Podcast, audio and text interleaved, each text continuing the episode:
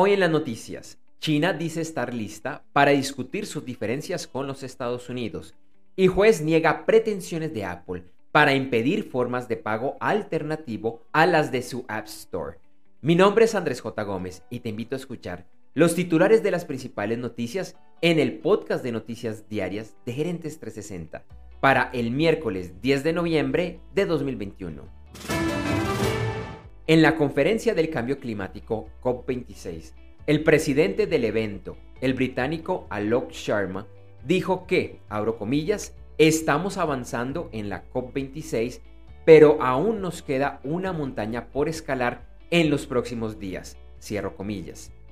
Además, informó que pronto se publicará el borrador de los primeros acuerdos a los que llegaron más de 190 países que han asistido a la conferencia.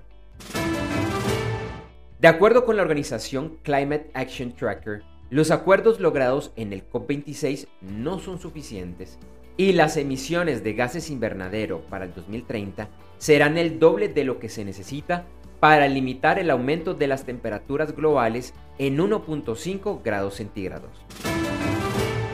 40 países harán parte de la alianza Beyond Oil and Gas, que busca poner fecha final al uso y producción de combustibles fósiles. La iniciativa es liderada por Dinamarca y Costa Rica, y varios países, incluyendo al Reino Unido, han rechazado ser parte de esta alianza.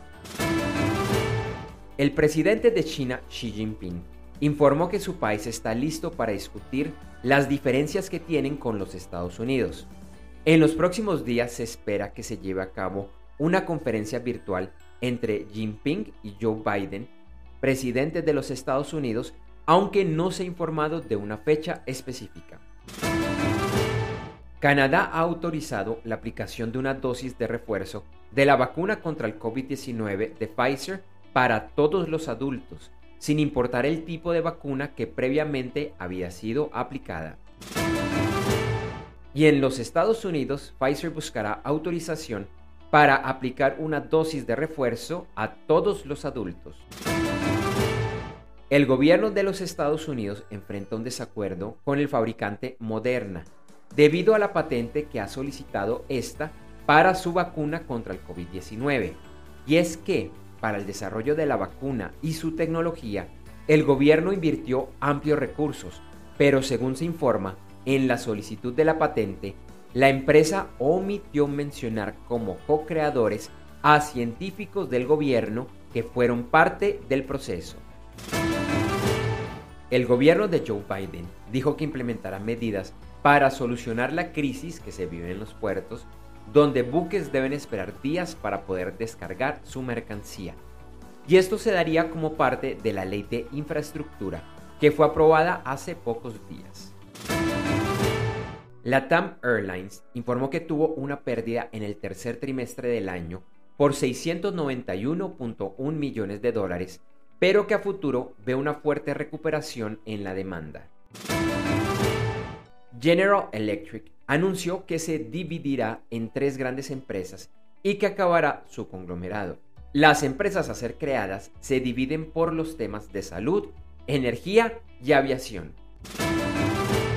En septiembre, la juez que lleva la demanda de Epic Games contra Apple dijo que Apple debería ofrecer a los usuarios opciones de pago diferentes a las del App Store. Apple ha querido dilatar esta decisión hasta que finalice todo el proceso de apelación, pero ayer la juez les dijo que esta es una actitud anticompetitiva y que deben permitir esta opción para todas las apps.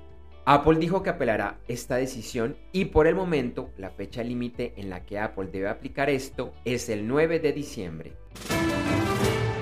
La Reserva Federal de los Estados Unidos advirtió que el mercado inmobiliario de China sigue siendo muy frágil debido a los problemas que ha estado teniendo el gigante Evergrande Group. Ayer martes los principales mercados accionarios a nivel mundial cerraron con resultados mixtos, Hoy miércoles Asia y Oceanía cerraron nuevamente con resultados mixtos y Europa iniciaba de la misma forma. El premercado de los Estados Unidos presentaba pérdidas.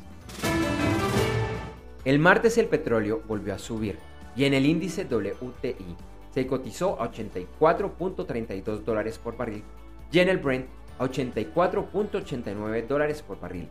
El oro también subió y la onza se cotizaba a 1.833 dólares.